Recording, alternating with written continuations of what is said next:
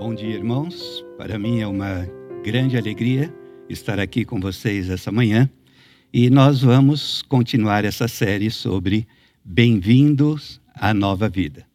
Tem alguns temas que nós vamos tratar essa manhã que talvez normalmente não são temas que nós gostamos de enfrentar.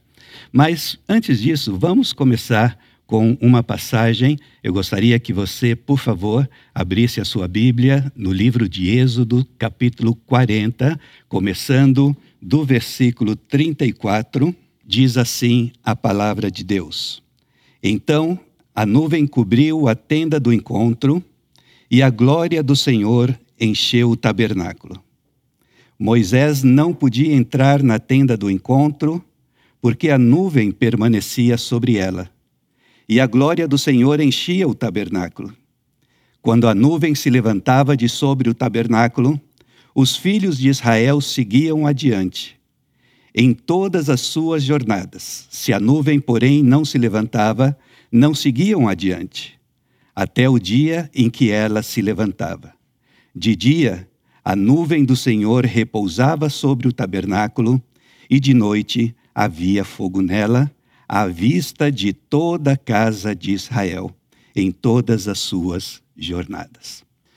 Muito bem, nós estamos continuando com esse tema, a nova vida em Jesus Cristo, e hoje nós estaremos falando sobre a nova vida e o senhorio de Cristo.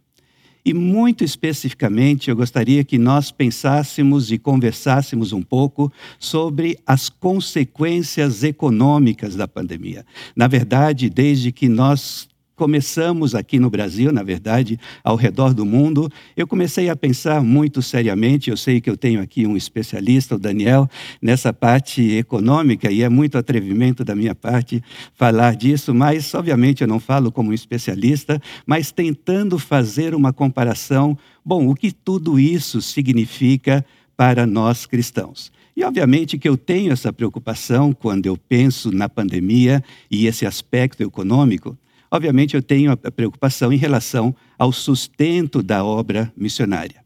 Mas não é somente com esse aspecto que eu estou preocupado. Mas talvez você se pergunte: mas será que existe algum outro relacionamento além do sustento da obra missionária, da obra missionária com a economia? Bom, depende muito do que você e eu entendemos por missões.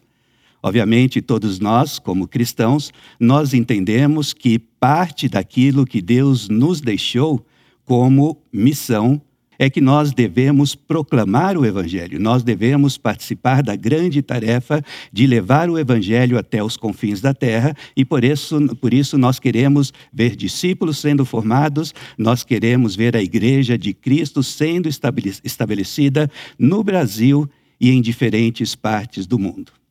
Mas aqui na igreja, é, e eu creio que talvez você já tenha escutado várias vezes, além disso, nós temos falado que fazer parte da missão que Deus nos deu, que significa fazer parte da missão dele, significa que nós queremos ser testemunhas em todas as esferas da sociedade.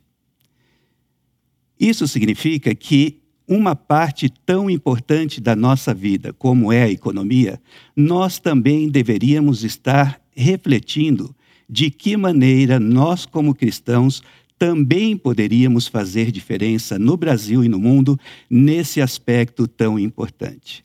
E eu tenho me perguntado bastante, bom, durante a pandemia, mas também no day after da pandemia, quais serão as implicações? Será que realmente se avizinha uma tempestade econômica? Eu sei que existem vários otimistas que dizem que, bom, a coisa não vai ser tão ruim assim como estão dizendo. Daniel, vai ser tão ruim? O que, que você acha?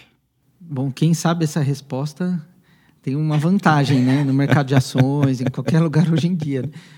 Quanto tempo vai durar e quais os malefícios que isso vai trazer para a economia é a grande, é a grande É questão hoje. questão, né? né? Mas que vai, vai ser ruim, e já está sendo ruim para muita gente, a ruim, gente já é. consegue precificar um pouco isso.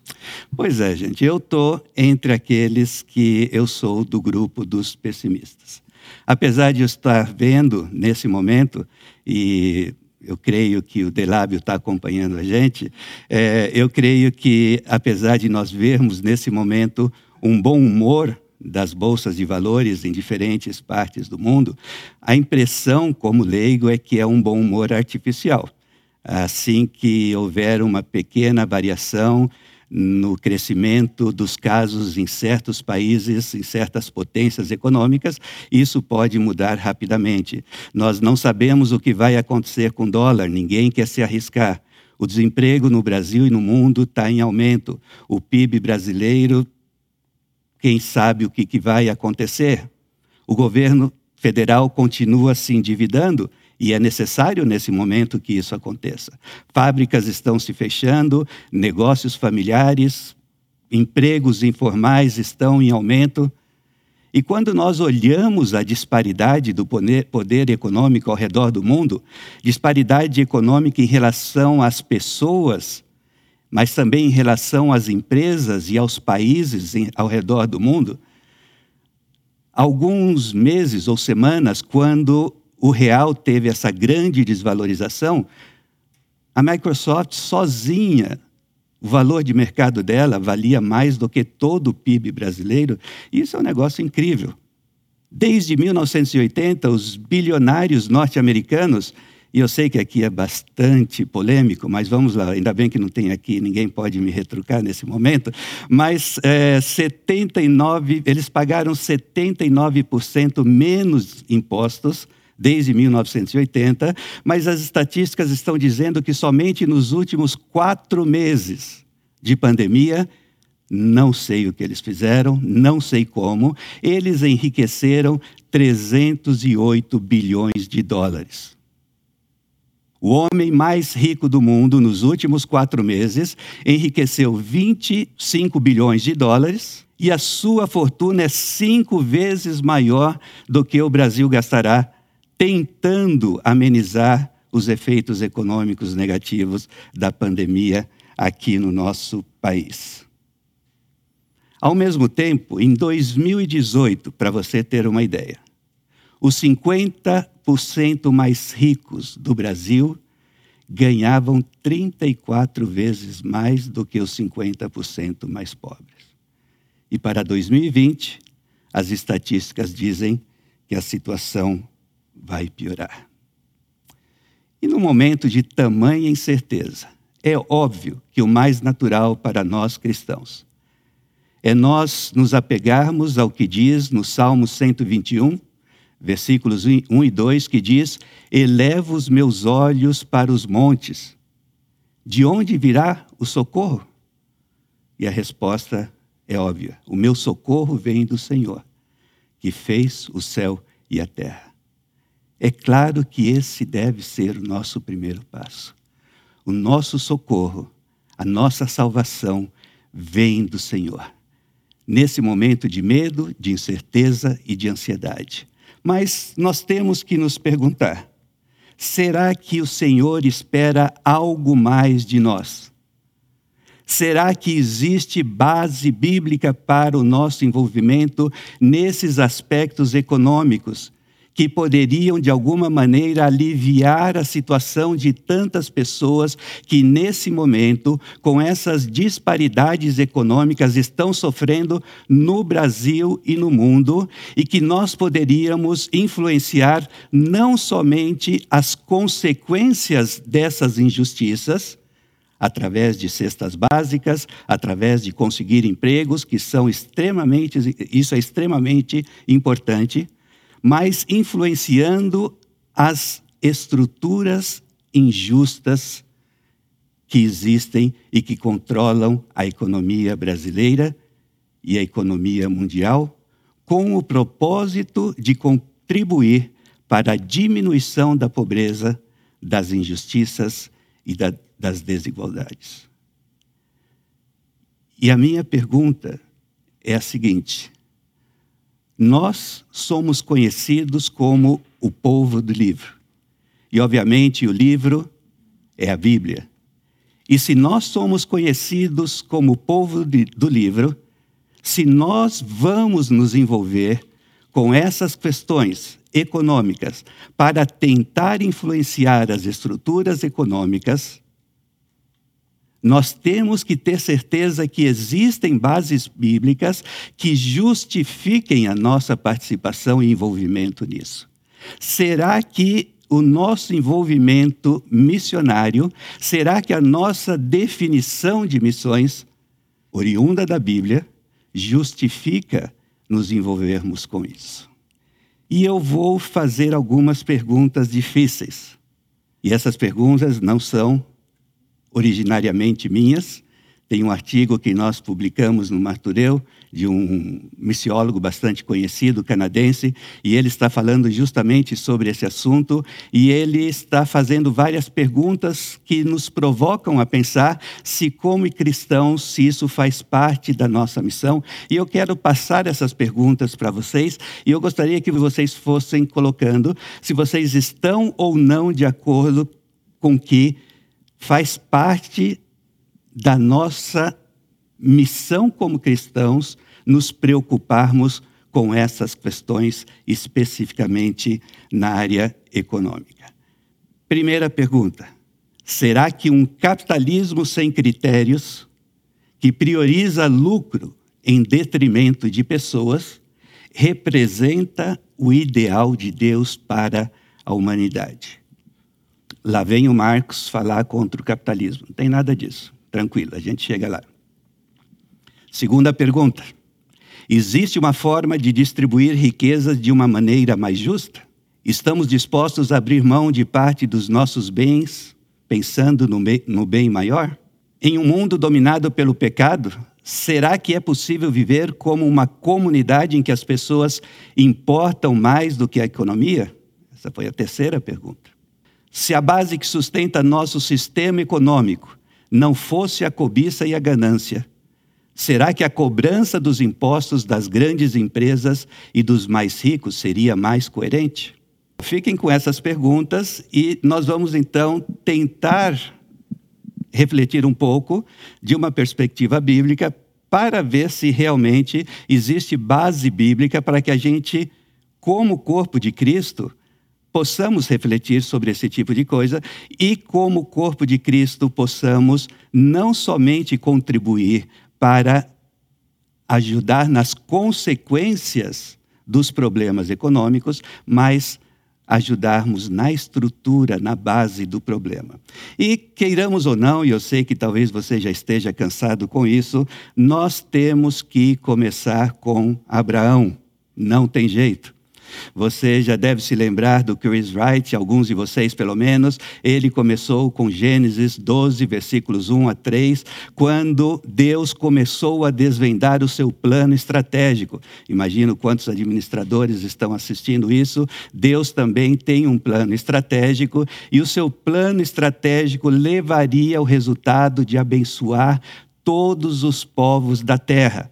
Para isso, ele escolheu um, um casal, Abrão e Sarai, que, aliás, para os capitalistas está aí uma coisa bacana, que era uma família de muitas posses de recursos econômicos, eles realmente eram muito, muito ricos, e Deus escolheu esse casal, essa família, os levou para a Palestina com o objetivo de transformá-los numa grande nação e, através dessa grande nação, que é o povo de Israel, todos os povos da terra seriam abençoados. Em outras palavras, a nação de Israel deveria ser uma nação paradigma, que deveria viver segundo a vontade de Deus, sendo um modelo para as outras nações. Eles deveriam ser o prenúncio do ideal de Deus para a sociedade e para o ser humano, e a como consequência de serem o prenúncio de Deus para a sociedade e para o ser humano, o resultado é que eles estariam cumprindo a missão que Deus tinha dado para eles de ser bênção para todas as nações. Vejam só. eles foram colocados como modelos, como modelo para que através da vida deles eles pudessem cumprir a missão de serem bênção para todas as nações do mundo. Ou seja, é um povo que foi criado especificamente para cumprir uma missão. Era um povo missionário. Não como nós, no sentido de que eles foram chamados para ir às nações. Eles eram um povo missionário no sentido de que eles deveriam viver uma vida tão bonita que as nações seriam atraídas até eles. Eles deveriam viver a nova vida. Portanto, não somente nós no Novo Testamento vivemos a nova vida.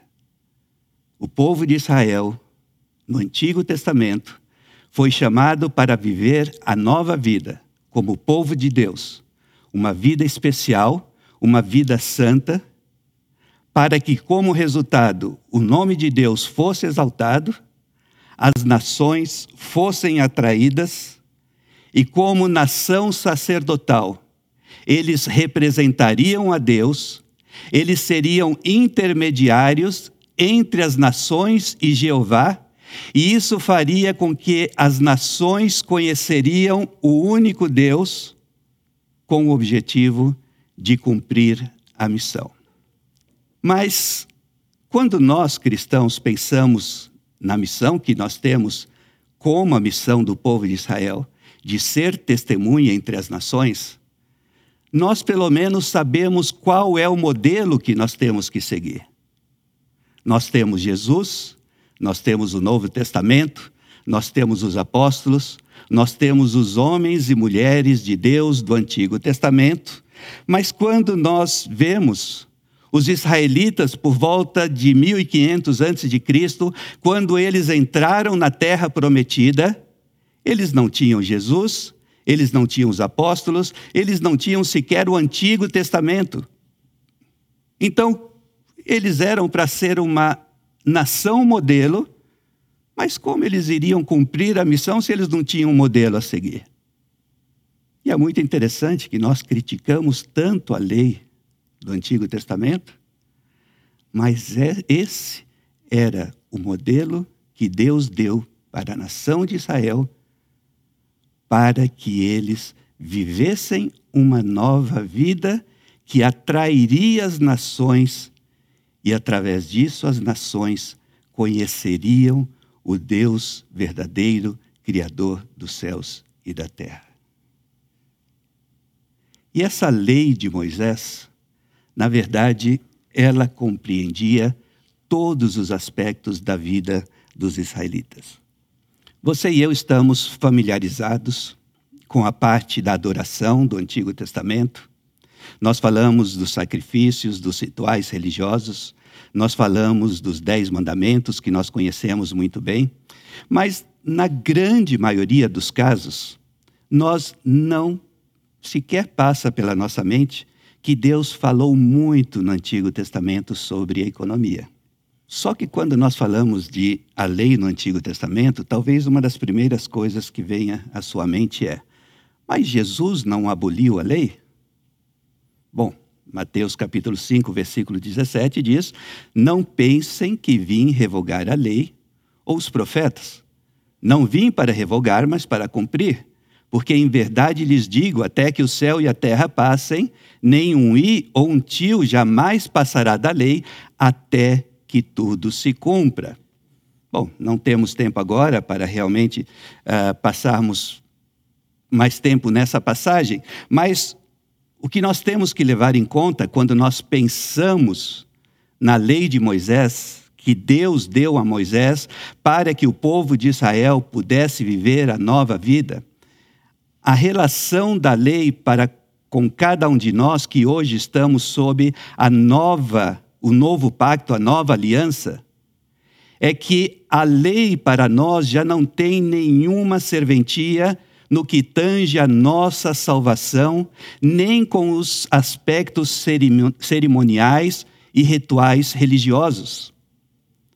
Mas o que a lei nos ajuda é a entendermos os aspectos éticos e morais que guiavam o povo de Israel durante a sua peregrinação no deserto, assim como durante o seu tempo depois que eles entraram na terra prometida.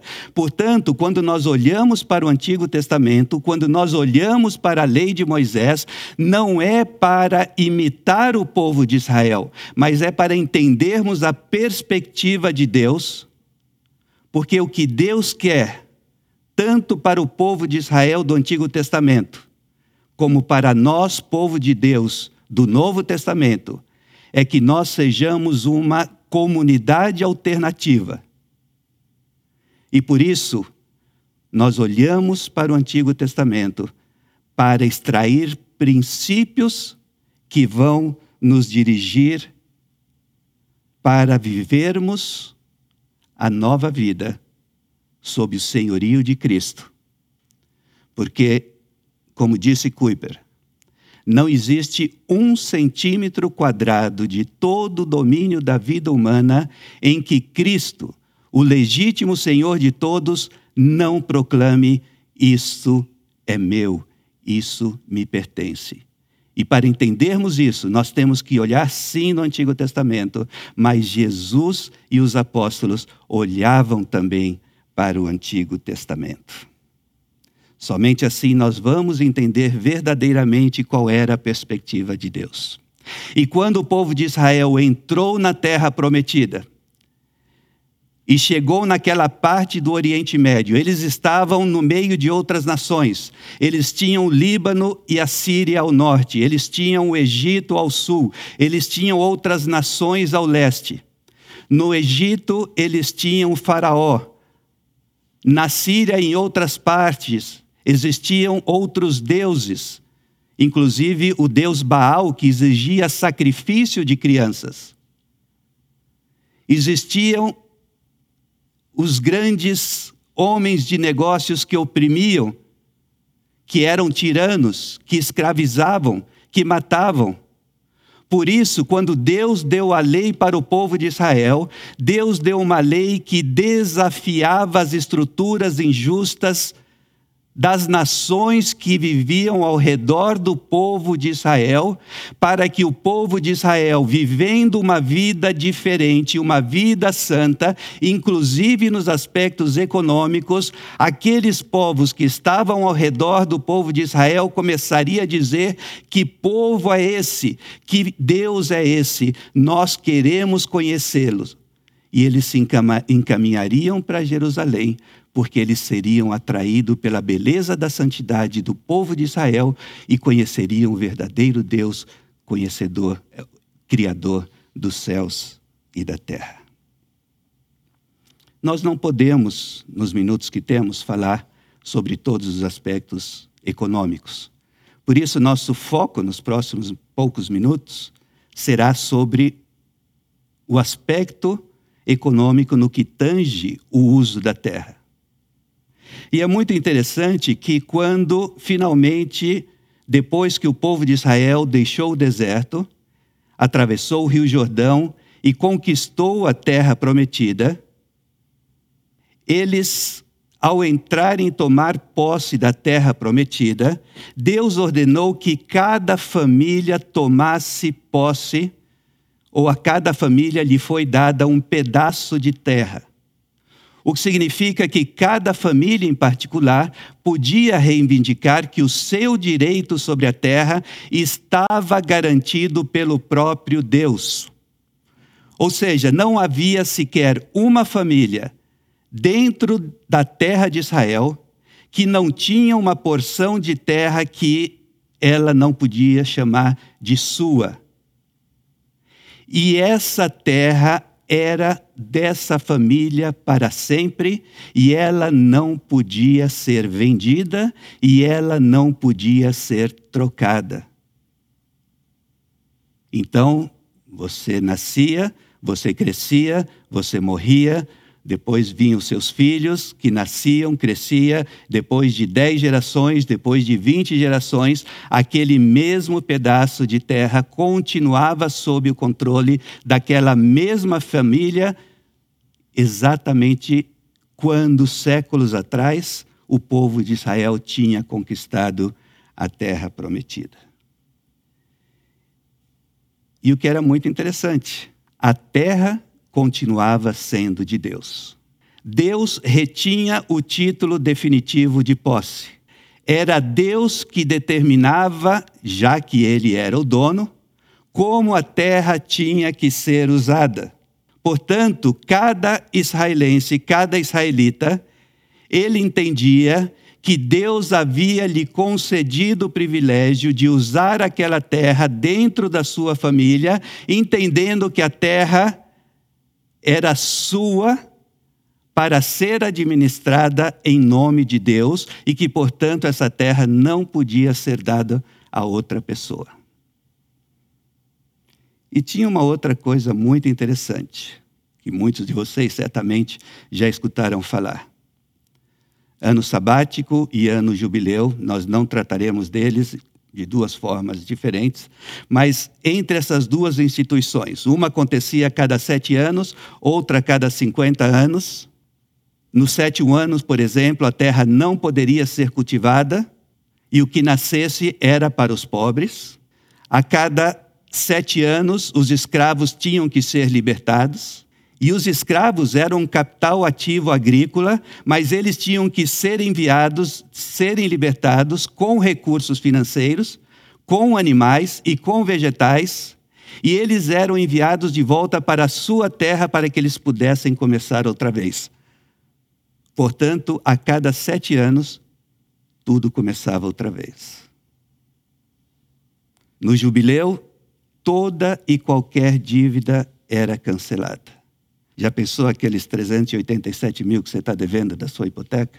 E quando, por alguma razão, você não podia vender a sua terra, mas você, por questões de desastre ecológico ou o que fosse, você tivesse que arrendar a sua terra, no jubileu, a terra tinha que ser devolvida ao dono original e você e a sua família podiam começar de novo. Isso é algo fantástico. Não é o capitalismo como nós conhecemos hoje. E algumas vantagens do jubileu, quando nós pensamos em estruturas econômicas injustas. Prevenir o acúmulo de terrenos, bens imóveis. Impedia que houvesse a pobreza absoluta se fosse cumprido à risca, tinha o potencial de eliminar a escravidão. Permitia a todos que no meio do caminho tivessem problemas que eles, a eles seriam concedidos uma nova oportunidade. Evitava a possibilidade de que a sociedade fosse dividida entre nobres e plebeus. Isso fazia com que fosse impossível especular com a terra, isso fazia com que fosse impossível patrimônios particulares por meio da compra de terra, de acordo com os valores comunicados por Deus na Sua palavra, e que isso fazia parte da missão povo, do povo de Deus de viver em justiça e equidade, latifúndio era impossível de acordo com a vontade de Deus expressa através dos valores econômicos do Antigo Testamento. Queimar floresta para criar gado em terra roubada, seja do Estado ou de quem fosse, de acordo com a palavra de Deus, de um povo que tinha de viver de maneira santa, impossível. Depois você olha Levítico 25, você olha Deuteronômio, você vai ver todos esses detalhes. Porém, sempre tem o porém. Não tem jeito. Com o passar do tempo, leis e princípios dentro do Estado de Israel começaram a ser deturpados. o que aconteceu com aquela nação modelo. Pessoas em número cada vez maior ficavam destituídas de suas heranças e foram forçadas através de dívidas e outros meios a um estado de virtual servidão sobre a terra que já fora delas próprias, mas agora se encontrava nas mãos de uns poucos ricos e poderosos. Lembra aquilo que eu falei lá no começo, que tem um senhor que é, tem uma fortuna que é cinco vezes maior do que o orçamento do governo federal para tentar amenizar a crise econômica do Covid? Isso era tão problemático para o que Deus queria para o povo de Israel que existem muitas passagens no Antigo Testamento e que nós vemos na espiritualidade dos profetas, em que eles se sentem muito incômodos com isso e dizem: ai dos que ajuntam casa a casa, reúnem campo a campo, até que não haja mais lugar e ficam como únicos moradores no meio da terra. Deus se incomodava muito com esse tipo de injustiça. Perder a terra na verdade, era mais do que um desastre econômico. Atingia o relacionamento da pessoa ou da nação para com Deus. Era um desastre espiritual. E dois detalhes que não estão necessariamente vinculados à terra, mas que eu acho que são importantes. Na lei econômica, era proibido cobrar juros nos empréstimos pessoais nos relacionamentos entre os judeus. E nós nunca falamos desse aspectos, desses aspectos do dízimo. Eles eram levados, porque era uma sociedade agrícola, eram consumidos pelos próprios ofertantes e pelos levitas, os que cuidavam do templo. E a cada três anos, eles eram recolhidos e armazenados para o uso exclusivo dos pobres levitas, viúvas e órfãos. Quais eram as motivações orientadoras da economia no Antigo Testamento? Não cobiçarás, não será ganancioso e serás generoso. Quais são as motivações orientadoras da economia sob o senhorio de Cristo? Exatamente a mesma coisa. Os mesmos valores que orientavam a nação de Israel no Antigo Testamento devem orientar o povo de Deus agora nos dias de hoje. Qual era o espírito da lei no Antigo Testamento e que podem ser aplicados a nós no Novo Testamento? Será que cada um de nós deve ter um terreninho para plantar ou uma junta de bois para arar, como o povo de Deus no Antigo Testamento? Não.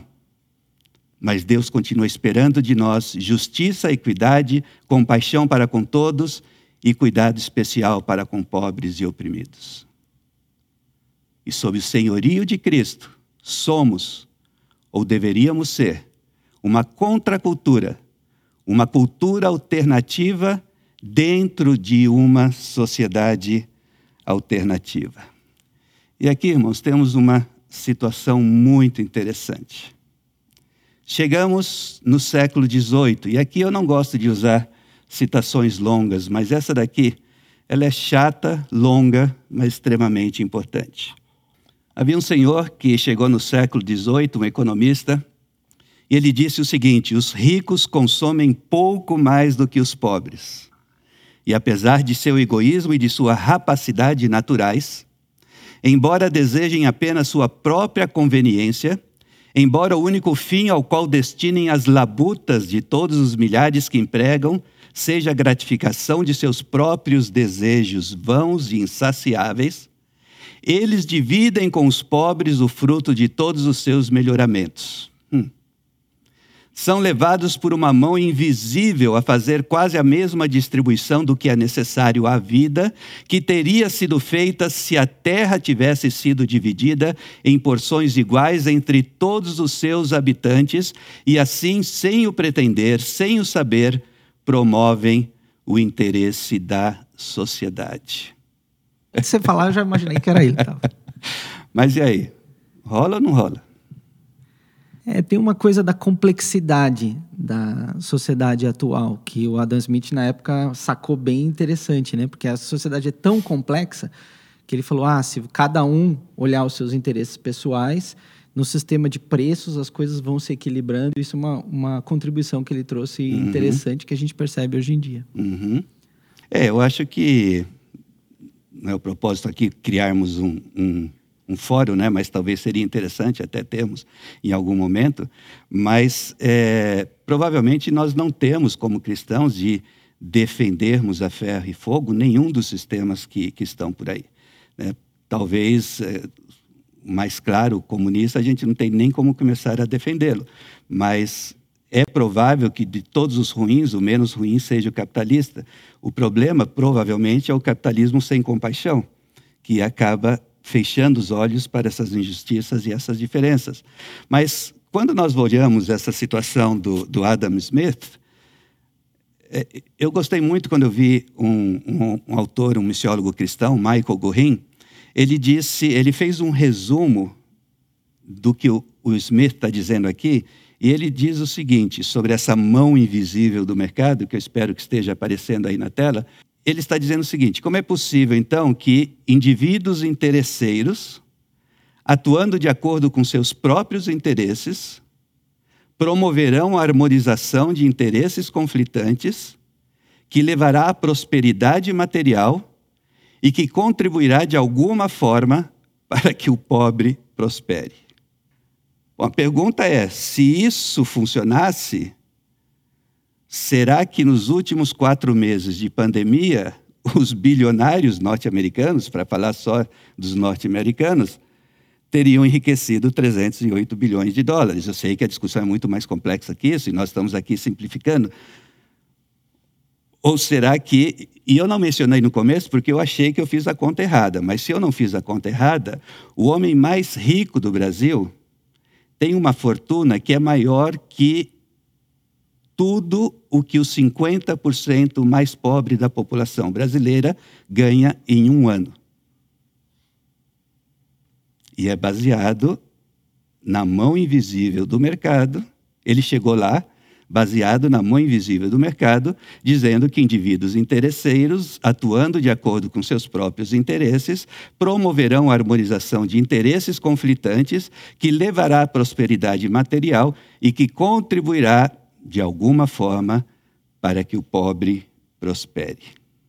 Motivação orientadora da economia para Adam Smith: egoísmo, rapacidade, conveniência própria gratificação dos desejos vãos e insaciáveis. Motivações orientadoras da economia no Antigo e no Novo Testamento: não cobiçarás, não serás ganancioso, serás generoso. Será que estamos dizendo que o capitalismo não serve, que não podemos apoiar a propriedade individual ou privada, que o cristão não pode ser rico? Não, não estamos dizendo nada disso. O que nós estamos dizendo é que, sob o senhorio de Cristo, na nova vida, nós precisamos unir a economia com justiça, equidade, compaixão para com todos e o cuidado especial para com os pobres e os oprimidos. Mas parece que uma boa parte de nós cristãos acabamos nos deixando levar e acabamos criando ídolos e um especialmente. O acúmulo de riquezas é um dos principais ídolos dos nossos dias.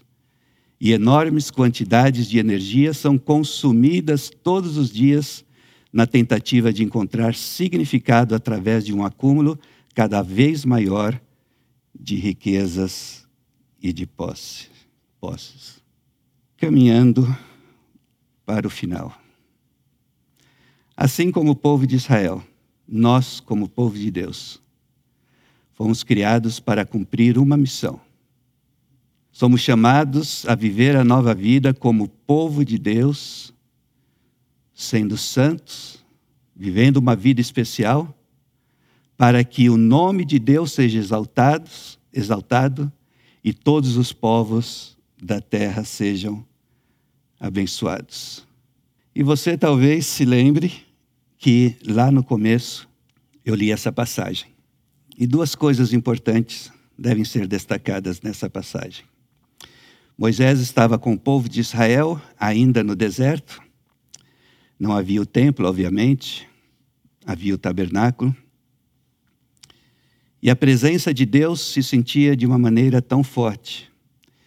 E a nuvem enchia o tabernáculo, e a glória de Deus enchia o tabernáculo, que Moisés nem podia entrar na tenda. E muito rapidamente, o povo de Israel entendeu que, se Deus não se movia, o povo não deveria se mover. Porque eles deixariam de ser povo de Deus se Deus não fosse com eles. E quando a nuvem se levantava e se movia, era a representação de que Deus estava se movendo e, portanto, eles se moviam. Se a nuvem não se movia, eles ficavam onde eles estavam. Portanto, o povo de Israel entendia que o povo de Deus, sem a presença de Deus, não era povo de Deus. Mas o que, que aconteceu? Eles seguiram outros deuses, inclusive o Deus da avareza, o Deus do enriquecimento, não obedeceram os dez mandamentos, não seguiram os rituais religiosos, mas nós nos esquecemos que uma boa parte dos profetas do Antigo Testamento é fazendo advertências ao povo de Israel que eles não estavam obedecendo às leis econômicas, que eles não estavam tendo compaixão, justiça, generosidade e equidade para com os pobres, eles estavam extorquindo, oprimindo, eles estavam acumulando riquezas de forma espúria e como resultado, eles deixaram de ser uma sociedade alternativa, consequentemente, não cumpriram o propósito para o qual Deus os havia criado, deixaram de cumprir a missão de abençoar todos os povos da terra. E existe uma passagem muito triste no Antigo Testamento e a glória de Deus deixou o templo. Deus se afastou. Não somente porque eles deixaram de fazer sacrifícios, mas também porque, nos aspectos econômicos, eles estavam vivendo uma vida que não honrava o nome de Deus, Criador dos céus e da terra, e, portanto, no meio das nações, eles não estavam vivendo uma vida alternativa que glorificava o nome do nosso Senhor. A Bíblia diz claramente que nós, igreja, somos povo escolhido, nação santa, sacerdócio real, que fomos chamados para proclamar as grandezas de Deus, inclusive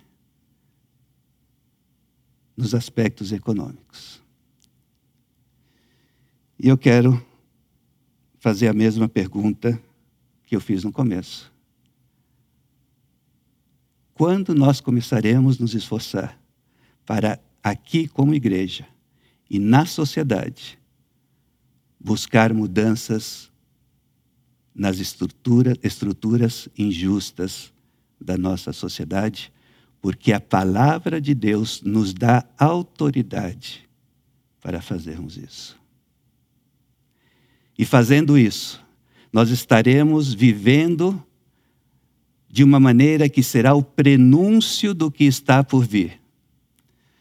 Um autor disse que nós somos o jardim experimental de Deus, que, mesmo de uma maneira falha, mesmo sendo pecaminosos, a nossa maneira de viver, nós estamos antecipando o que experimentaremos no novo céu e na nova terra onde haverá amor, justiça, paz, bondade e compaixão, onde não haverá dor e onde Deus enxugará toda lágrima, porque Ele estará presente com cada um de nós.